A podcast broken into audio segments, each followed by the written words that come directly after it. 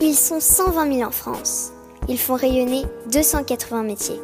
Ils sont passionnés et engagés, entrepreneurs et formateurs. Ils aiment la tradition et soutiennent l'innovation. Ils valorisent nos territoires et défendent le fait à la main. Ils sont artisans d'art et ont des métiers d'avenir. Cet épisode est soutenu par l'association Villes et Métiers d'Art. Ce réseau regroupe environ 600 communes qui s'engagent entre autres à favoriser l'installation de professionnels des métiers d'art dans la ville, organiser des actions de communication et de sensibilisation, développer le tourisme culturel et accompagner les actions de formation. Bonjour à toutes et à tous, vous qui êtes passionnés d'artisanat d'art, je suis Audrey Caillet et vous écoutez le podcast Voix de Artisans d'avenir. Je me suis engagée auprès d'Artisans d'avenir pour que l'artisanat d'art fasse de nouveau partie de notre quotidien. Artisans d'avenir accompagne les artisans d'art et futurs artisans dans la construction de leurs projets, de l'orientation au développement de leur entreprise. Voilà pourquoi nous invitons des artisans d'art à nous faire découvrir leurs réussites, leurs erreurs, leurs astuces de tous les jours et leurs défis de toute une vie. Un dialogue en toute transparence pour que l'aventure entrepreneuriale des uns puisse éclairer et inspirer celle des autres. Pour vous inscrire à nos événements, pour suivre notre actualité, nos entretiens, nos témoignages écrits, nos ateliers de mentorat, abonnez-vous à nos pages Artisans d'avenir sur Instagram, Facebook et LinkedIn. Juliette Vivien est céramiste et représente la nouvelle génération des artisans d'art mis en lumière en 2020 grâce au prix de la création métier d'art des ateliers d'art de France. Elle a compris rapidement que sa créativité s'épanouirait dans son propre atelier. Aujourd'hui, elle imagine des réalisations qui s'appuient sur des techniques exigeantes que sont les miniatures et la cristallisation qu'elle fait habilement dialoguer. Artisane accomplie, elle combine la création, la production, la communication, sans pour autant négliger la gestion de son entreprise. Juliette souligne l'importance du retour d'expérience de ses pairs et de ses proches. Elle dévoile ses nouvelles orientations créatives et sans tabou, elle évoque le temps qu'elle aimerait prendre pour elle. Très belle écoute. Juliette, merci de me recevoir. Euh, tu es lauréate du prix de la jeune création métier d'art 2020. Tu es céramiste, tu exerces un métier passion. Cette passion, je trouve que tu la transmets tellement bien, voilà que j'ai eu envie aujourd'hui de t'interviewer. Tu es entièrement dévouée à ton art. Merci Juliette de me recevoir. Merci à toi. Juliette, je voulais commencer par euh, une question euh, très bête, mais pour moi, voilà, c'est vraiment les bases. c'est quoi la différence entre potier et céramiste. Toi déjà, tu es quoi? Tu es céramiste? Je suis euh, céramiste potière. En potière aussi. Quelle est la différence euh, entre les deux? Potier, c'est une sous-catégorie des céramistes. Je dirais, euh, céramiste, ça veut dire en gros le, travail de la terre cuite. Donc les céramistes, ça englobe les potiers et les sculpteurs. Et moi, je suis potière parce que je fais des pots, tout simplement. Aujourd'hui, tu travailles la porcelaine Est-ce que tu travailles le grès? Est-ce que tu travailles la faïence? Alors j'ai commencé par un peu de grès, de porcelaine, jamais de faïence. Euh, et là, je me suis mis que dans la porcelaine, exclusivement. Et pourquoi ce choix? Euh, parce que c'est une terre euh, qui est plus solide que les autres, donc qui permet de faire tout un travail d'ajourage et de miniature, chose qui serait pas possible vraiment avec du grès, ça serait trop fragile. Et pour la blancheur, la, la, couleur, enfin voilà, c'est vraiment la terre, ma terre préférée quoi. J'avais toujours l'impression et le sentiment que la porcelaine, c'était ce qui était le plus fragile euh, et le plus, euh, le, plus friable. Pas du tout. Pas du tout. Ah c'est une, idée. Euh, reçue. En fait, je pense qu'on dit ça parce que la porcelaine, du fait d'être solide, elle permet de faire des choses fines donc fragile puisque c'est fin. Donc en fait c'est un peu un, paradoxe, mais c'est un matériau technique la porcelaine. On l'utilise pour faire des éviers, des dents, des toilettes. Enfin c'est vraiment fait pour encaisser des chocs quoi. Juliette, petit retour aux sources. Tu as été initiée à la céramique très jeune. À quel moment as-tu compris que ce métier-là était ta vocation? Je l'ai compris euh, très récemment en fait, puisque donc la céramique a toujours fait partie de ma vie. Euh, ça a commencé avec mon grand-père, ensuite euh, des cours municipaux, l'école du Perret à Paris. Euh, mais ça aurait dû être un à côté dans ma vie. Je voulais faire plutôt du cinéma, je voulais travailler dans le décor, les effets spéciaux. C'est vraiment ça qui m'intéressait, en sculpture hein, toujours. Et la céramique devait être un à côté. Parce que mon père, qui était dans ce milieu-là, du cinéma, m'avait dit Tu verras, tu vas passer ta vie à attendre qu'on t'appelle. Donc, il vaut mieux que tu aies un à côté. Sauf que progressivement, en bossant dans le cinéma, le théâtre, l'opéra, je m'apercevais quand j'y étais, j'avais qu'une envie, c'était d'être dans mon atelier. Ça, c'était il y a deux ans. Hein. Et, euh, et, il y a un moment, j'ai arrêté euh, de travailler pour le cinéma et je me suis dit, ah bah non, mais en fait, moi, j'ai envie d'être à temps plein dans la céramique. Donc en fait, ça s'est fait progressivement. Il n'y a pas eu un déclic euh, vraiment, quoi. D'accord. Donc tu as commencé à t'orienter vraiment dans cette voie-là. à quel âge? Il y, a, deux ans, donc? Euh, alors m'orienter dans cette voie, euh, on va dire que c'est après le bac quand même, puisque c'est là où j'ai vraiment décidé de faire des études euh, spécifiques là-dedans. mais c'était quand même un peu un hasard, puisque moi je voulais faire matériaux de synthèse à Olivier de Serre, qui était une formation pour apprendre le moulage, tout ça pour des effets spéciaux éventuellement. Et j'ai pas été prise. J'avais eu aucune école jusqu'à deux jours avant la rentrée, où finalement j'ai été prise en céramique. Je m'étais dit, bah de toute façon, moi c'est un truc qui me passionne depuis toujours, donc très bien. Mais voilà, c'était voilà, il n'y a pas eu de déclic en fait. Euh. Et aujourd'hui, un jeune qui veut devenir céramiste, quelle, quelle voie, quelle orientation est-ce que tu lui conseillerais? Peut-être en termes d'école ou de formation D'école, euh, il y en a plein qui sont bien. Alors après le bac en école publique, il, y a, il ne reste, je crois, que du Perret et peut-être Renoir aussi. Euh, donc voilà, il y a ces deux formations. Maintenant, ça s'appelle le DN Made formation, je crois, en 4 ans ou en 3 ans. Et sinon, on peut toujours se reconvertir, mais là, c'est des formations qui sont payantes, qui sont très bien, mais qui sont payantes comme, euh, euh, qu'est-ce qu'il y a euh, Il y a Dieu le fit, je crois, il y a le CNIFOP, tout ça, c'est des très bonnes formations, mais qui sont payantes. Donc, je conseille plutôt de s'orienter tout de suite après le bac. C'est plus facile. Juliette, avant d'aborder la, technique, on va d'abord évoquer ta signature. Tu as une signature qui est forte. Euh, Aujourd'hui, euh, tu travailles les miniatures. Euh, les miniatures, ça relève vraiment d'une technique de haute précision, ainsi que l'émail à cristallisation. Est-ce que tu peux nous expliquer ce que sont l'un et l'autre? Alors la miniature, c'est quelque chose que j'ai découvert toute petite, j'avais peut-être 5 ans ou 4 ans. j'ai découvert ça dans deux médiums différents, le bois et la céramique un couple qui travaillait le bois, qui faisait de la miniature, et les deux euh, euh, habitaient à très peu de kilomètres l'un de l'autre. C'est mon grand-père qui m'a emmené euh, chez eux. Donc des, des, petites voitures en bois, miniature, incroyables, parfois même de 3 mm, donc ça, ça m'a complètement captivé. Et une autre dame qui faisait de la miniature en céramique, et pareil, ça m'a conforté dans l'idée que, bah, que ça me passionnait, quoi. Donc j'en ai toujours fait. Et c'est comme ça que c'est devenu un peu ma, ma signature, ça s'est fait tout seul en fait. Et la cristallisation, ça, je l'ai découvert euh, à Sèvres, en première année de céramique. Euh, euh, voilà, dans les, dans, c'était des grandes jarres dans la grande halle, je crois, de, de la manufacture de Sèvres. Je suppose qu'il y a une recette magique à chaque fois. Alors pour l'émail à cristallisation, oui certainement. Est-ce que tu as tes petits secrets euh, Est-ce que tu les partages Est-ce que tu veux nous les partager aujourd'hui? Oui. Euh, alors des secrets, il y en a pas vraiment puisque c'est un, en fait c'est juste une combinaison de facteurs. C'est pas comme euh, je sais pas le rouge parfait. bon bah si on a la recette, on peut faire le rouge parfait, admettons quoi. là, pour donner une idée, j'avais déjà la recette quand j'ai commencé mes recherches et il m'a fallu 4 ans pour arriver à avoir des cristaux. Donc en fait, c'est surtout euh, des conditions de cuisson qui favorisent l'apparition des cristaux. Et pour ça, je conseille euh, des paliers de refroidissement très lents, très très lents. Ça peut aller de 5 à 6 heures de paliers de refroidissement mhm. pour laisser le temps aux cristaux de grossir. En fait, s'il y a un secret, c'est ça. Et, Juliette, j'ai lu que vous étiez très peu en France à hum, détenir cette technique. Tu fais un peu partie de l'élite. Ah bon? Et tu dis que tu as quand même mis 4 ans pour, euh, bah, pour détenir ce, ce, savoir-faire. C'est quand, même, euh, quand même très long. Deux ans à Dupéré avec les profs qui m'aidaient et deux ans toute seule euh, pour poursuivre les recherches. Ouais. Et, et du coup, tu tu parlais de couleurs. Tu, tu sais à l'avance quelle couleur tu vas obtenir euh, en alliant tel ou tel euh, pigment. Enfin, comment ça se passe? Alors, quand on est en phase de recherche, on mm. fait des essais. Hein, euh, donc, on ne sait pas exactement ce qu'on va obtenir. Par contre, je sais qu'avec du cuivre, je vais avoir plutôt du vert. Voilà, ça, je, je le sais à l'avance. ça, c'est pas de l'aléatoire. Non, non, quand même. L'aléatoire, c'est le cristal qui va apparaître. Voilà, ou pas, parce que des fois, dans une cuisson, euh, même si c'est une recette qu'on maîtrise, des conditions de cuisson égales, eh ben, le four peut être entièrement euh, raté, quoi, pas de cristaux. Comment tu arrives aujourd'hui à trouver euh, le point d'équilibre entre l'univers des miniatures et l'univers des, mm, des, des émaux à cristallisation au niveau de ton, ton catalogue et de ta présentation? Comment tu arrives à, je dirais, à, à, à à mettre en avant les deux, à, à, vendre les deux dans un catalogue parce que c'est complètement différent. Oui.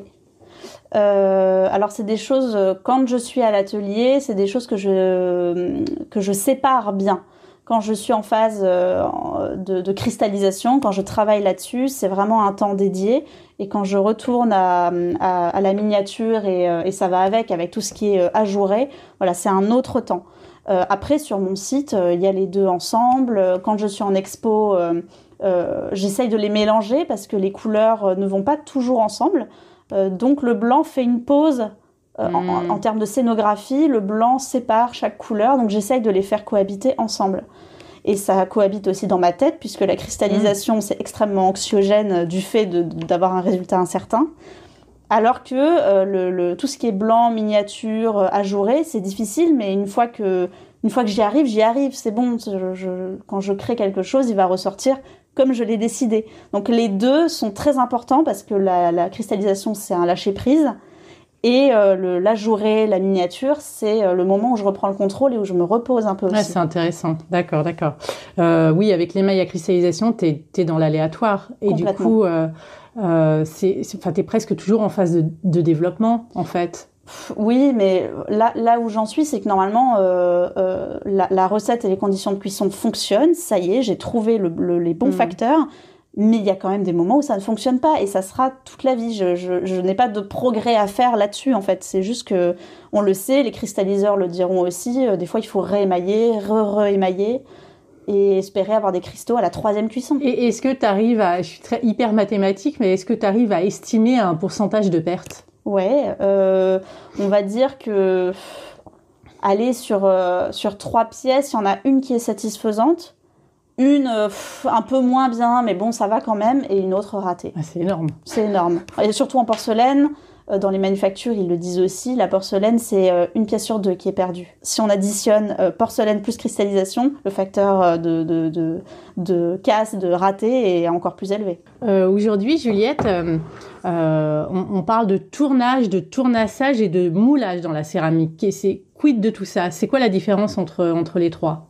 Alors tournage, c'est quand on, façonne la forme euh, euh, sur le tour, donc on travaille le mou.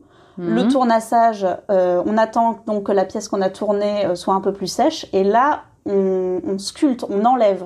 C'est la, la, pièce est solide, donc là on ne fait que enlever. Et ça c'est pour travailler le pied de la pièce, c'est-à-dire qu'on retourne la pièce et on travaille le pied ou alors également pour l'affiner. Moi j'aime bien avoir des choses très fines, donc je retravaille la, surface de mon pot pour avoir la, chose la plus fine possible. Et le moulage, là, c'est encore autre chose, c'est complètement un autre savoir-faire. Donc moulage, coulage, ça va de pair. On fait un moule en plâtre et on coule de la terre liquide dedans. Euh, et là, c'est euh, ouais, là, c'est complètement autre chose. Toi, c'est un savoir-faire que tu détiens, le moulage? Tu sais mouler? Oui, je pense que je peux dire que je sais mouler. Après, je vais progresser toute ma vie. Euh, là, les moules que je fais sont satisfaisants aujourd'hui. Euh, mais je pense que je peux encore progresser. Juliette, tu, tu dis que tu aimes pousser la limite euh, des matériaux. Euh, est-ce que tu penses qu'aujourd'hui tu fais évoluer ton savoir-faire? Ah oui, constamment. Tout le temps. Ouais, tout le temps, puisque je pousse la limite de plus en plus loin. Là, j'ai envie de faire des pièces. là, je suis beaucoup dans l'ajourage en ce moment, l'ajourage de la mhm. porcelaine. J'essaye d'ajourer le plus possible, de plus en plus, et j'aimerais faire des pièces de plus en plus grandes. Donc là, on est en plein dans la limite des matériaux. Est-ce que tu te confrontes seul à la matière? Est-ce que tu collabores avec d'autres? Est-ce que tu as des, euh, des collaborations, des partenariats avec d'autres céramistes ou avec d'autres artisans? Ou est-ce que tu travailles vraiment seul Non, vraiment seul. Vraiment ça m'est arrivé de faire une collaboration, mais c'était plus pour s'amuser, avec une, une céramiste américaine euh, Sandra, euh, qui habite en Floride et qui est venue à Paris. Elle en a profité pour venir me rendre visite, puisqu'elle est cristalliseuse euh, aussi. Donc on a travaillé, on a fait deux pièces ensemble pour s'amuser. Mais sinon, non, en, professionnel, je travaille seule à 100%. Après, j'ai une collaboration, si, j'ai une collaboration, mais qui n'est pas encore terminée, avec une sculpteur qui s'appelle Salomé Charlie Cousseau, qui travaille mhm. le bois qui fait mhm. des très belles choses en bois. Et là, on, voilà, on collabore en ce moment. Il sera question de bois et de cristallisation. Petit secret Ouais, c'est pas encore développé, donc euh, je, me le garde. Petit projet. Juliette, on a parlé de tournage, tournassage, moulage. Est-ce que tu peux revenir sur les différentes étapes des gestes de la fabrication? Euh, oui, alors quand on tourne une pièce, euh, contrairement à quand on la moule, déjà quand on tourne une pièce, on la tournasse ensuite, ensuite on la cuit une première fois avant, peut-être qu'on rajoute une anse, un bec, s'il si, faut. On cuit une première fois, on émaille, on cuit une deuxième fois pour fixer cet émail. Même température? Non, plus chaud. La première cuisson, elle est à 980, ça s'appelle le biscuit. Et ensuite, le dégourdi, euh, là, c'est la deuxième cuisson, et là, c'est plutôt 1250. Et ensuite, il y a éventuellement une troisième cuisson, ce qui est mon cas souvent, euh, pour la pose de l'or, qui est un lustre, ça s'appelle un lustre métallique. Et là, c'est une cuisson à 750, à petit feu, on appelle ça. Combien de temps te faut-il pour produire une pièce? Tu vas me dire, ça dépend de la pièce. Exactement. Je suppose. Exactement. euh, alors, les pièces de série, c'est impossible à quantifier. Donc, je vais plutôt parler euh, d'une pièce euh, un peu plus unique. Donc, par exemple, le vase cathédrale, il me faut, je pense, deux jours de façonnage. Donc, vraiment juste la partie modelage, enfin, tournage, modelage. et une journée d'émaillage. Parce que je retravaille mon émail. Euh, quand on fait de la miniature, on est obligé, puisque l'émail a tendance à gommer les détails. Donc, il faut sans arrêt revenir sur ce qu'on a émaillé. Enlever de l'émail. Plusieurs couches? Non, une seule couche, Ah, une mais seule il faut, couche. par exemple, l'anse euh, d'une miniature, il faut enlever l'émail qui a pu se mettre dans l'anse, parce que sinon ça fait une anse pleine, c'est pas réaliste. Donc voilà, il y a tout un travail. précision. euh, voilà. Mm, mm. Et les, les gestes sont-ils toujours les mêmes depuis des centaines d'années? Est-ce qu'aujourd'hui, tu en es encore au geste initial ou est-ce que euh, euh, il y a une modernisation, euh, je sais pas, dans le geste, dans l'outillage? Alors pour les gestes, euh, je pense que oui, je pense que c'est les mêmes. Donc pour les gestes, euh, les gestes sont très similaires, je pense, à ce qu'il y avait il y a des centaines d'années. Ça se transmet, il y a des gestes différents pour une même action. Donc on choisit le geste qu'on préfère, mais euh, ouais, je pense que c'est les mêmes gestes. Pour l'outillage, il y a quand même du progrès. Aujourd'hui, il y a euh, mon outil chouchou qui est le, le- le plateau de centrage, chose qu'il n'y avait pas avant. Avant, on centrait à la main. Donc ça, c'est pour tournasser. C'est Mhm. euh, juste un- une, une espèce de plateau euh, qui centre tout seul sur le tour la pièce à tournasser. Donc ça, c'est des choses qui sont nouvelles, qui font gagner du temps et de la précision. Mais pour autant, le geste de tournasser, il est vieux comme le monde aussi. Et tu, tu parlais de ton outil chouchou, je, je- je pensais que tu allais parler de l'outil que tu utilises de ton grand-père en fait. Qu'est-ce que tu as conservé de ton grand-père? J'ai Mm. conservé de mon grand-père des tournasins, donc qui sont des outils pour tournasser, des outils qui ont euh, 60, 70 ans. et que tu utilises toujours aujourd'hui? Ouais, ouais, ouais, ouais, ouais, je les utilise toujours. Tes créations intègrent-elles parfois d'autres matériaux? Euh, non. Non, non, rarement. En fait, c'est déjà tellement compliqué de maîtriser euh, rien que la terre, les Mm. cuissons, tout ça, l'épreuve du feu, du séchage, euh, que pour l'instant, ça me, ça me suffit, ouais. Tu signes tes pièces à l'aide d'un poinçon. Est-ce que tu déposes des brevets pour protéger tes créations? Alors non, pas de brevet, puisque le brevet, sauf erreur de ma part, c'est pour des innovations techniques. Euh, Donc nous, on ne peut pas poser de brevet pour un, pour un modèle. Par contre, mes modèles sont protégés euh, auprès de l'INPI. Mhm. Je fais ce qu'on appelle des enveloppes solo Mhm. et je, je protège euh, voilà, mes créations. Après, euh, euh, paradoxalement, ce qui protège et met en danger mes créations, c'est la même chose, c'est Instagram. Donc ça met à vue euh, mes créations par euh, tout le monde, mais d'un autre côté, ça les protège puisque je, ça m'offre une antériorité. Euh, mes, mes posts sont datés, donc ça les protège quelque part. C'est presque pas la peine de faire une enveloppe solo. Tu les protèges en France, à l'international? Euh, L'INPI, je crois que c'est que pour la France. Et du coup, protéger un modèle, donc ça veut dire envoyer euh, un plan, un dessin, une photo. Comment ça se passe quand tu fais ton dépôt avec ton enveloppe solo? Alors on envoie absolument ce qu'on veut. Ça peut aller d'un simple croquis à une photo. Euh, moi je l'envoie quand il est quand il est prêt. euh, donc euh, c'est des photos quoi, la pièce terminée. Quel est, le, angles. quel est le prix? Je crois que c'est 15 euros l'enveloppe. D'accord, d'accord. Hum, hum, ok, et tu le fais donc systématiquement? Ouais, quasiment. En tout cas pour les choses que je souhaite vraiment protéger, les Ouais. idées vraiment nouvelles. Et tu as déjà été confronté au, à la copie? Pas encore. Ou en Mm, tout cas, euh, j'ai vu quelqu'un qui faisait aussi un peu de la miniature, une théière avec une théière miniature en guise de bouton de couvercle. Mais c'était vraiment très loin dans le monde et c'est quelqu'un qui n'était Mm. pas abonné à mon compte. Donc je pense Mm. que c'est quelqu'un qui a fait ça euh, comme ça. Mais je, je... c'est horrible à dire, mais je sais que ça va arriver. On Oui, nous a oui. préparé à l'école à ça. On nous a dit voilà, vous- on va vous copier un jour. Prenez-le comme un compliment et passez à autre chose parce que ça peut vous rendre fou, quoi. En parlant de l'école, donc l'école t'a préparé à ça, à, la- à, la- à- à peut-être être copié un jour, mais est-ce que l'école t'a préparé aussi à devenir entrepreneur et à gérer ta propre entreprise? Oui. Ça, c'était vraiment un point fort de cette école, c'est que, elle, en fait, on avait des cours euh, d'éco-gestion, Mhm. chose qui manque dans beaucoup d'écoles d'art, je trouve. Là, c'était vraiment euh, donc des cours tenus par, euh, on va la citer parce qu'elle était super, euh, Isabelle Akani-Guéry, qui était une professeure d'éco-gestion. Euh, donc là, on avait, euh, ouais, je crois que c'était deux heures par semaine de, de, tout ça, quoi. Comment faire sa déclaration, euh, des choses bêtes, quoi, la gestion de l'atelier, euh, les, les la fiscalité, voilà, c'est des choses de la vie qui étaient à l'époque un peu ennuyeuses, mais mmh. aujourd'hui qui sont vraiment très utiles, quoi. Ouais, elle t'a, elle t'a, hum, enfin, elle vous a donné les clés, en fait. Complètement. Ah ouais, ouais, ouais, je vois vraiment la différence entre des collègues euh, qui sortent des beaux-arts, par mmh. exemple, où ils ne sont pas forcément préparés à ça, en tout cas pour ceux euh, qui, qui m'en ont parlé. Et nous, vraiment, on a appris ne serait-ce qu'à créer notre autre entreprise sur mmh. Internet. Mmh. C'est bête, mais euh, c'était énorme déjà. Parce que toi, du coup, tu as monté ta, ton auto-entreprise il y a combien de temps? Je l'ai montée fin juillet 2018. Donc c'est tout récent. Ah ouais, ouais, ouais, ça fait, ouais, ça fait à peine 4 ans. Et, et, et aujourd'hui, entre la création, la production, l'administration, tu arrives à, gérer ton temps comme tu l'entends ou comment comment tu arrives à, partager ton, ton, ton temps? Alors voilà, ça va être euh, dans mes résolutions 2022 euh, parce que c'est vraiment la phase compliquée pour moi, c'est d'arriver à, à, compartimenter correctement mon temps. Là, j'ai tendance à me laisser très vite euh, embarquer par un mail, ensuite un deuxième, un troisième, alors que je suis censée être à l'atelier. Euh, voilà, donc il y, a, beaucoup de choses qui sont très différentes dans la gestion d'un atelier, le, ne serait-ce qu'aller chercher la matière première, tout ça. Et là, j'apprends tout juste à, à, compartimenter, à me faire des matinées pour telle chose, des voilà. Et tu, tu apprends, tu apprends toute seule ou tu as été coachée? Alors j'apprends toute seule, mais j'ai aussi beaucoup l'aide de mes parents qui sont donc artisans et qui m'ont été d'une aide précieuse parce qu'ils m'ont hmm. donné des très très bons conseils, euh, notamment sur ce qu'il faut faire, ne pas faire. Eux les erreurs ils les ont faites, donc ils m'ont vraiment euh, et aussi déculpabilisé sur beaucoup de choses on parlait de vacances, de choses comme ça. Bah voilà, ils m'ont dit des choses très bêtes comme euh, si t'as pas envie d'aller à l'atelier, euh, t'y vas pas en fait, parce que tu vas faire, euh, tu vas faire des trucs nazes, tu vas et ça, ça va t'énerver, ça va te frustrer. Donc ça, c'est des choses, bah voilà, qui m'ont été utiles. Est-ce que un jour tu t'es dit bon bah voilà oui je vais me mettre à mon compte tout en sachant quelles difficultés il y aurait aussi derrière? T'as pas eu cette envie de t'intégrer dans une dans une entreprise dans une structure par exemple? Non. Alors en fait, j'ai cru à un moment, euh, mais je pense que je me voilais la face.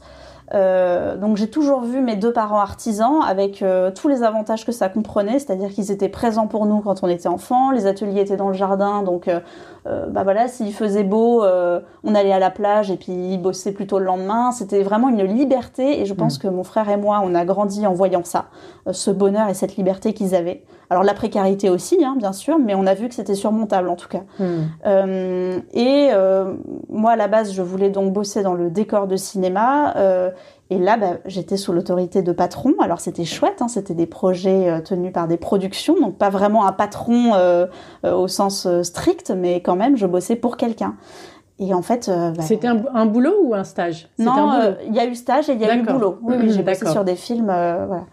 Et, euh, et, en fait, j'avais qu'une envie, c'était de retourner à mon atelier. Je pense pour la liberté, pour faire ce que je veux, prendre ma pause quand j'ai envie. Enfin, tout ça, c'est des choses bêtes, mais moi, c'était, en fait, ça faisait partie de moi depuis toujours. C'est ça qui a contribué au fait qu'en fait, je crois que la céramique euh, est très vite devenue euh, le plus important dans ma vie professionnelle. Et parle-nous aussi de cette, euh, cette première expérience, donc dans le, dans le moulage. Qu'est-ce que tu as fait Combien de temps est-ce que ça a duré? J'ai fait, euh, donc après Dupéré, on a eu la possibilité euh, pour rentrer dans le monde du travail en douceur, de faire une FCND, une formation complémentaire non diplômante, donc une année de stage en gros, conventionnée. Euh, et moi, j'ai choisi. Rémunérer un minimum? Euh, Non, pas rémunéré. Pas rémunéré. Non, pas rémunéré. Enfin, on pouvait, mais euh, nous, c'était impossible. C'était pas l'obligation de, l'employeur. Non, non, non. D'accord. Et là, euh, je me suis dit, comme je veux travailler dans le cinéma, il va falloir que j'apprenne le moulage. Et le moulage peut m'être utile aussi pour la céramique.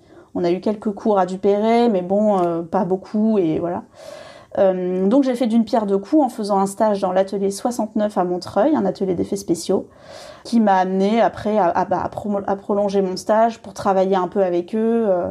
Et donc là, tu as travaillé pour un patron et c'était pas évident, évident pour toi aussi bah, J'aimais beaucoup travailler pour un patron, même dans cet atelier 69, mais le, le, le problème, c'est que moi, j'avais mes envies, mes idées, euh, des pièces que j'avais envie de réaliser. Je, ouais, t'es pas libre. Non, j'étais pas libre, j'étais pas dispo. Même si les projets étaient passionnants, j'étais pas dispo. Euh, Aujourd'hui, est-ce que tu arrives à vivre de ton métier? Oui. Passion. Oui, oui, oui. Ouais. Euh, bah là, je viens de faire ma compta de fin d'année, donc je, je, je sais euh, euh, quelle est la marge de progression entre mes trois premières années, et je suis vraiment contente, ouais. Je suis super. vraiment contente. Je- en fait, je pensais pas, mais euh, ouais, ouais, j'ai fait une bonne année malgré euh, euh, des expositions un peu moins bien à cause du Covid. Bien euh, sûr, bien euh, sûr. ma hausse de prix, euh, voilà, qui m'a fait perdre une partie de ma clientèle aussi et qui m'en a fait gagner une autre. Mais euh, voilà, malgré tout, euh, oui, aujourd'hui, je peux dire que j'en vis, euh, très correctement. Et est-ce que, euh, est-ce que ça, c'est dû à une stratégie que tu as mise en place? Est-ce que t'as- à un moment donné, tu t'es dit, bon, bah voilà, ma stratégie, c'est celle-là,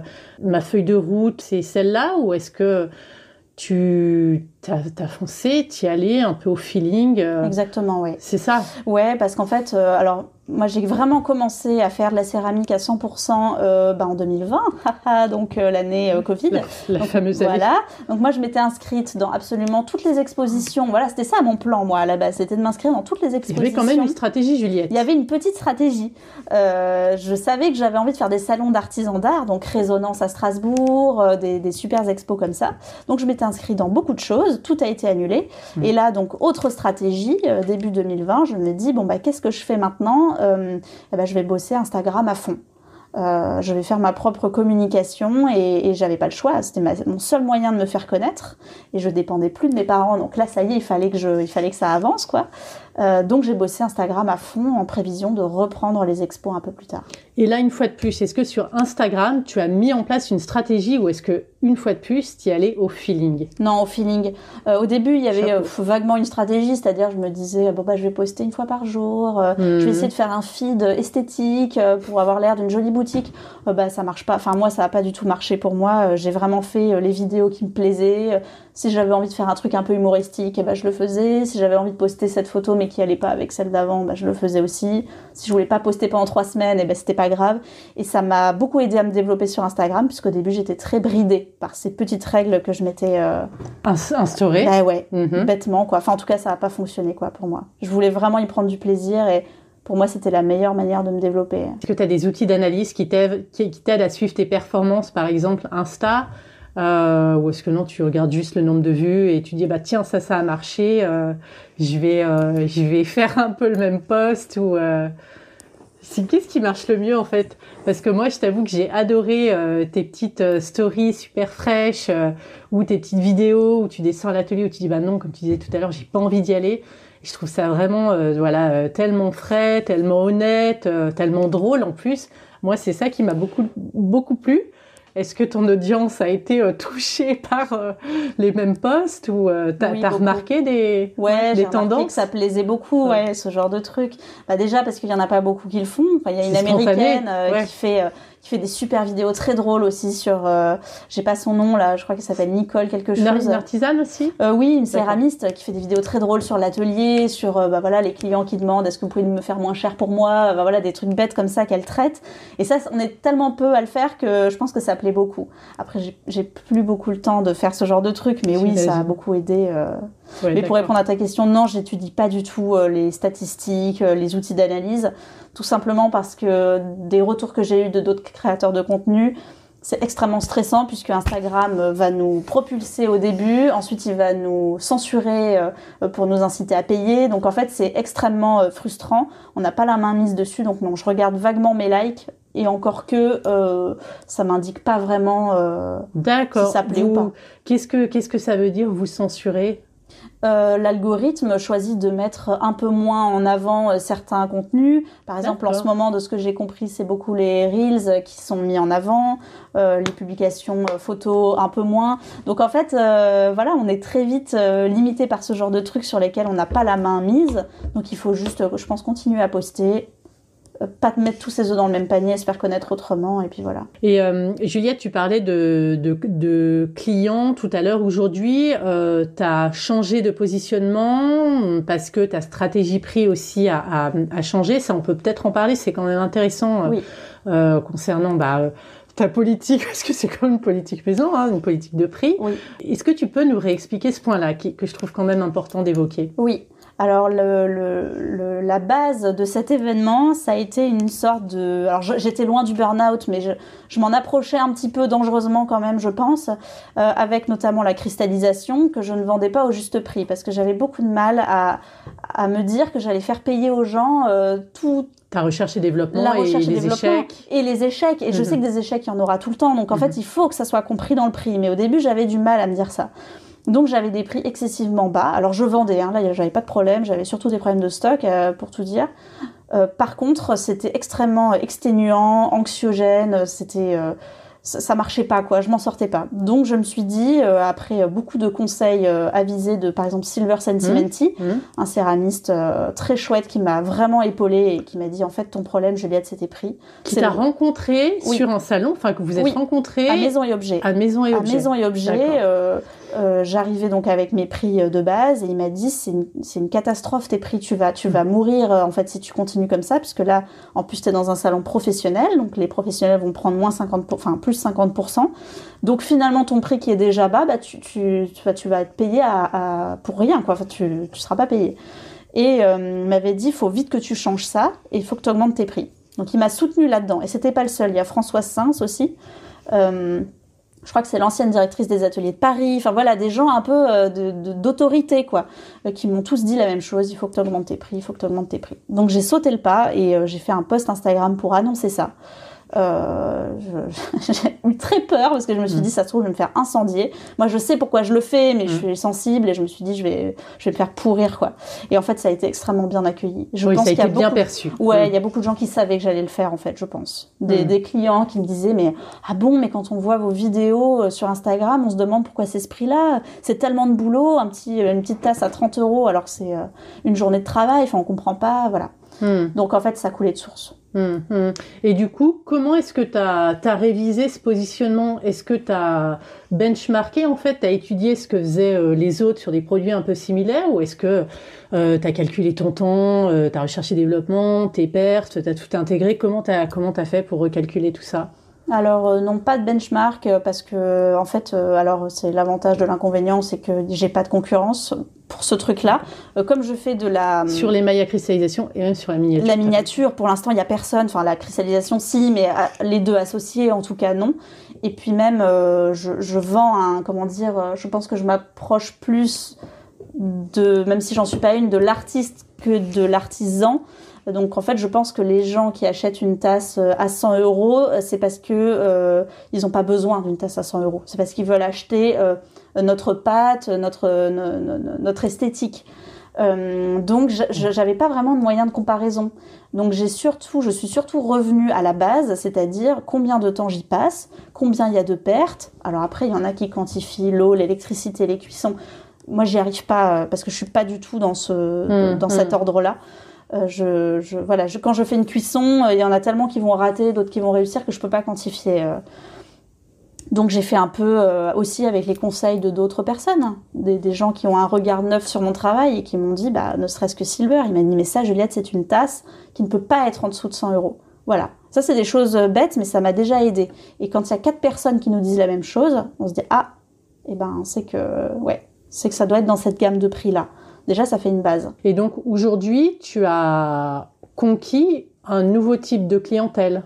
Oui. D'accord. En tout cas, ça commence. Euh, donc, euh, comme je m'y attendais, comme on me l'avait dit, euh, il y a eu une période de creux. Alors, pas si grande que ça, étonnamment. Je pensais que j'allais passer un an un peu dans la galère avec donc une clientèle que je perds en attendant d'en avoir une nouvelle. Bien sûr. Et en fait, j'ai été prise, j'ai été invitée à Saint-Sulpice voilà, et Saint-Sulpice, c'est une, c'est une autre clientèle. Il y a de tout, mais voilà, il y a une clientèle aussi qui aime le haut de gamme et qui a le budget pour. Plus maison et objets, donc là qui touche des professionnels. Donc là aussi, avec ma nouvelle gamme de prix, c'était vers ça que je tendais aussi, vers les galeries, vers les voilà les salons de thé comme là Benj Van Barton. Voilà. Donc là, je suis dans la phase de transition. Donc aujourd'hui, tu travailles principalement B2C, donc avec des particuliers mais tu tends à travailler aussi avec euh, des professionnels. Voilà. Là, euh, principalement, je suis donc avec le public. Je vends au public directement. Et là, de plus en plus, euh, je, tends aussi vers les professionnels. Mhm. J'aimerais bien garder les deux. pas Mmh, juste des d'accord, professionnels. D'accord. Donc du coup, ces professionnels-là, tu, les as rencontrés grâce au salon. Le public, tu l'as rencontré grâce aux médias, euh, réseaux sociaux, etc. Ou au salon aussi, grand Au public. salon aussi, oui, grand public, d'accord. Et, et, hum, et du coup, est-ce que c'est un projet que tu as encore euh, pour cette année euh, de continuer à participer au salon? Si oui, lesquels? Lesquels sont les plus intéressants pour toi? Alors là, le plus intéressant pour moi, c'est Saint-Sulpice. J'ai été euh, Ah ouais. réinvitée cette année. D'accord. Donc ça, c'est un plaisir, ne serait-ce que pour Ouais. l'organisation, tout ça. Mm, et puis mm, la mm, clientèle qui est une clientèle de connaisseurs de la céramique, qui Mm, aiment vraiment la céramique. Euh, donc là, ça, c'est vraiment le salon le plus important pour moi. Euh, Qu'est-ce qu'il y a d'autre? Il va y avoir Résonance aussi, encore Résonance, tu l'as fait? Je l'ai fait. Qu'est-ce que tu en as pensé? Résonance, euh, c'est un salon que je vois sur le long terme. Mhm. Donc c'était une première année très prometteuse, Mm, c'était mm, bien, c'était satisfaisant. Mais je sais que progressivement, je vais m'installer en Alsace. Là, je suis nouvelle en Alsace pour l'instant. Donc je sens que je voilà que je me fais ma petite place progressivement là-bas. Paraît-il qu'il y a un public aussi de connaisseurs et de gens Oui. très avisés. Exactement, ouais, c'est Mm. vraiment des gens qui aiment les métiers d'art. Après là, on est euh, 180 exposants, euh, euh, tous métiers d'art confondus. Donc il y a pas mal de céramique, mais aussi de bijoux, tout ça. Mais voilà, c'est des gens qui aiment les métiers d'art. Ils savent, euh, ils- ils- en général, ils connaissent le prix des choses. Donc déjà, euh, voilà, je fais, moi je fais pas de- d'expo de marché de potier. euh, où vraiment c'est des, euh, c'est pas péjoratif, mais des badauds, c'est-à-dire des Bien passants. euh, Je, je ne les touche pas ces gens-là. Et maison et objets, est-ce que tu penses renouveler ta participation? Oui, oui, là, euh, fin mars, donc ça a été décalé. euh, fin mars, j'y retourne, ouais. Je vais le faire au moins trois fois parce que c'était complètement une autre démarche. Mais j'ai vraiment adoré euh, ce rapport euh, avec les professionnels. Parlons prix aussi et participation. Euh, le fait que tu étais lauréate euh, du prix jeune, euh, jeune créateur métier d'art, est-ce que du coup cela t'a octroyé des prix pour ta participation au salon? C'est ça? Tu as bénéficié de D'un de- stand gratuit. d'un stand gratuit, Voilà. d'accord. Alors là, cette année, La- je vais le payer. d'accord, Mais, mais la précédente édition, ouais, j'ai été invitée gratuitement. D'accord.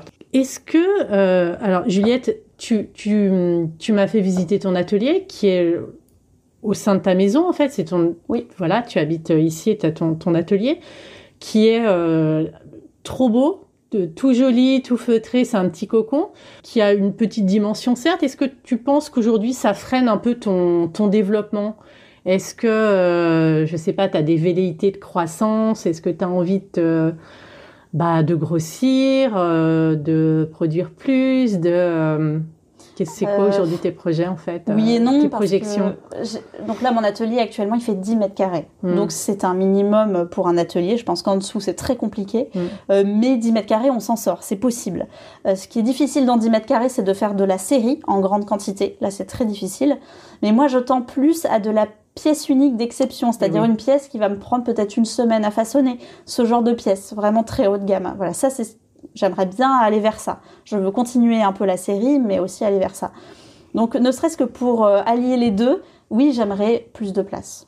Mais de toute façon, on- on- avec mon compagnon, on tend à déménager. Lui aussi aimerait un atelier plus grand. Enfin voilà, c'est sûr que tôt ou tard, euh, je vais avoir un atelier plus grand. Et est-ce que euh, vous vous projetez à, à Paris, en région parisienne, ou, ou peut-être ailleurs, en province, ou pour des questions peut-être de, de budget, de prix du loyer, de... Alors, on aimerait rester en région parisienne parce que lui travaille donc dans les effets spéciaux cinéma, donc dans cet atelier euh, à Montreuil. Euh, donc, on est un petit peu euh, contraint de rester en Île-de-France. Euh, après, euh, plus tard, euh, je sais qu'on aura des envies de campagne. On vient tous les deux de la campagne, on aura des envies de campagne. Mais pour l'instant, et même pour moi, j'aimerais rester en région parisienne. On parlait du prix Jeune Création Métier d'Art, ça a été une rampe de lancement pour toi, importante Énormément. Oui, énormément, Ouais, d'accord. c'était vertigineux même, ouais. C'est vrai? Oui, parce qu'en fait, ça a fait un. je, bah, je partais de bas, hein, puisque je sortais de l'école, donc personne ne me connaissait. Et, euh, et là, on a été mis avec les autres lauréats sur la scène métier d'art. euh, on a levé le rideau et on nous a, et on nous a un peu euh, montré comme ça. Donc, euh, Coup de projecteur. Coup de projecteur. donc euh, oui, là, tout d'un coup, il y a eu radio, télé, presse écrite. Enfin, voilà, là, ça a été tout d'un coup euh, très fort, très rapidement, quoi. Oui, ça, ça a été, euh, ça a été agréable. Ah bah oui, beaucoup, oui. Ah bah bien sûr, puisque là, euh, je pense que ça m'a, ouais, ça m'a aidé énormément, mais ne serait-ce qu'à pouvoir en vivre rapidement, parce qu'il y en a qui galèrent pendant des années avant de s'en sortir. Et là, ça, voilà, ça nous a, en fait, ça, ce prix euh, est un prix euh, connu. Donc en fait, quand on dit qu'on a été lauréat de ce prix-là, ça t'ouvre des portes. Ouais, ça, enfin des portes. On n'en a pas vraiment besoin de, de portes, mais ça, comment dire, c'est un petit cachet, quoi. C'est euh, c'est la classe, hein, on peut on peut le dire. Il y a un petit côté euh, prestige, quoi. Oui, et puis bon, il y a plus de visibilité, visibilité média. Ils nous mettent en avant. on a eu une agence de communication qui s'est occupée de nous ah pour nous proposer des plans, donc des plans télé, radio. Ils ont essayé de répartir un peu les plans entre les lauréats. mais voilà, ça c'est des choses, je n'y aurais pas eu accès sinon. Hum, Ou hum. difficilement, enfin je vois pas trop comment quoi. On a parlé de communication bah, tout à l'heure. Je voulais demander aussi comment tu construis ta communication, mais il n'y a pas vraiment de stratégie. C'est ce que tu me disais. C'est quelque chose qui se fait vraiment euh, au feeling et, et, je trouve que ça fonctionne. C'est super. Est-ce que, est-ce qu'aujourd'hui, alors, est-ce que, est-ce que tu as encore ce phénomène-là où, euh, où, la, où, la, où, la, où la demande dépasse l'offre?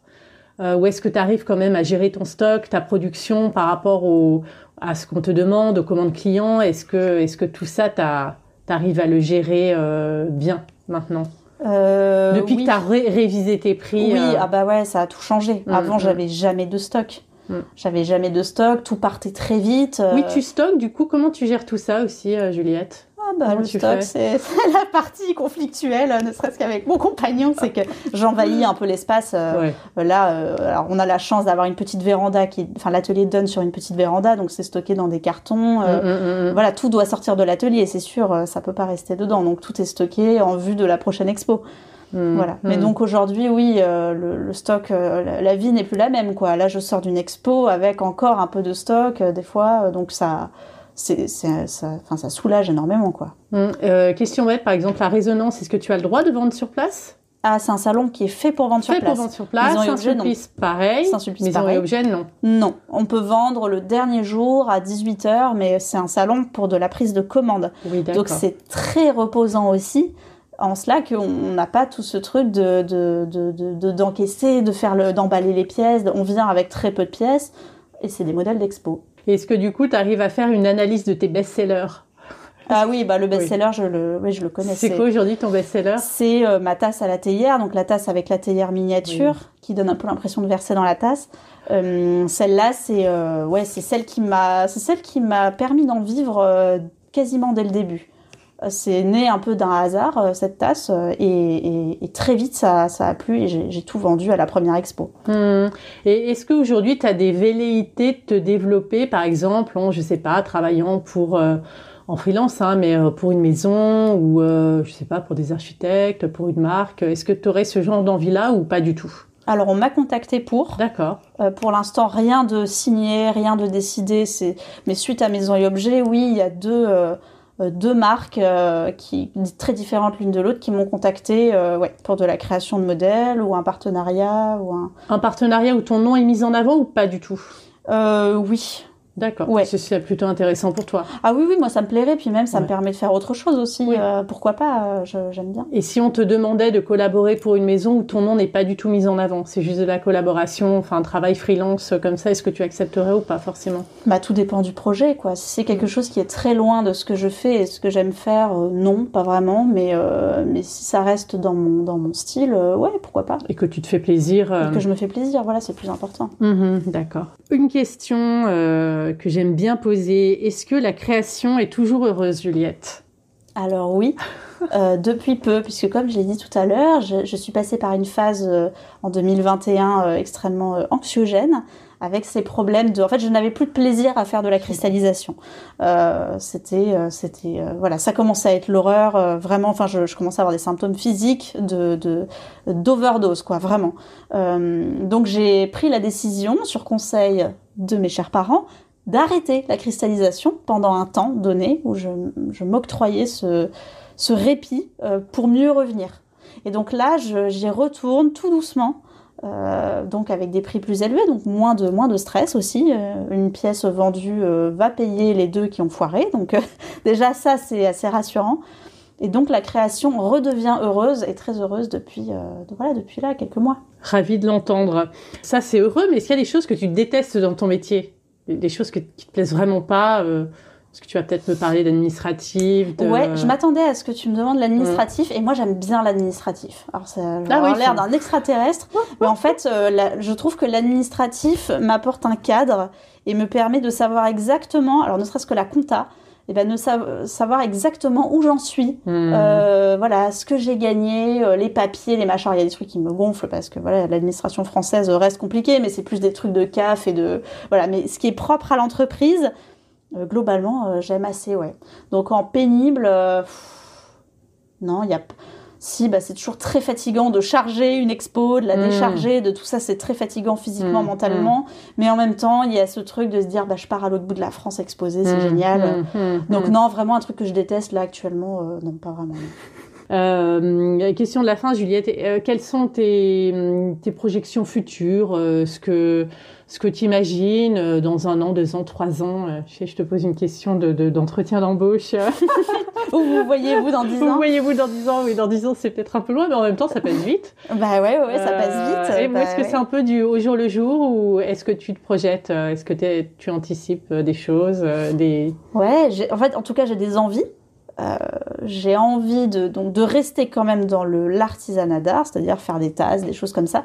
Mais j'ai aussi très envie de presque faire majoritairement de la pièce d'art, donc de la pièce de galerie.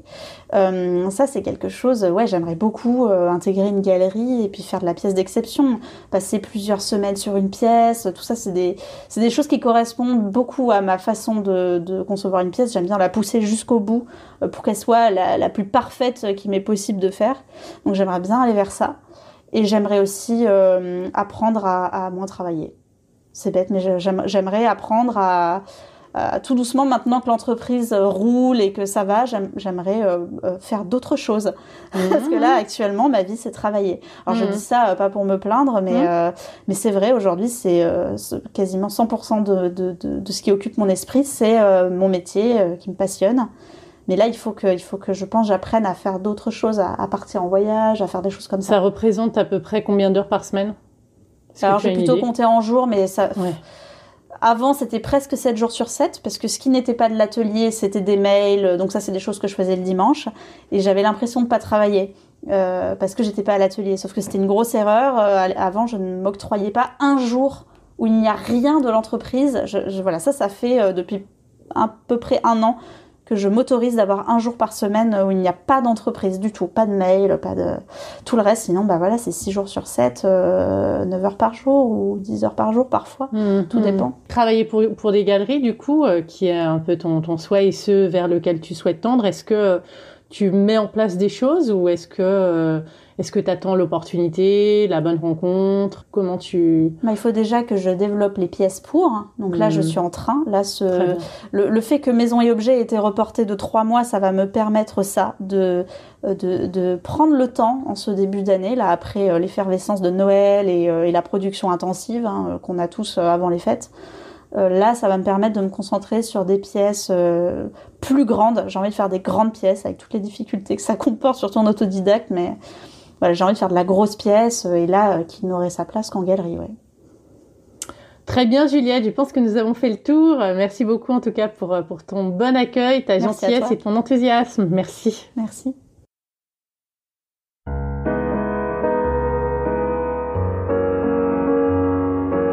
Et voilà, c'est terminé pour aujourd'hui. Nous espérons que vous avez passé un bon moment enrichissant.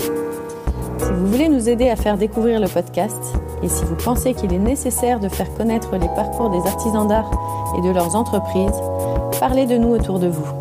Et s'il vous reste maintenant encore 30 petites secondes, notez ce podcast avec 5 étoiles sur la plateforme d'écoute que vous utilisez. Merci et à bientôt pour un nouvel épisode.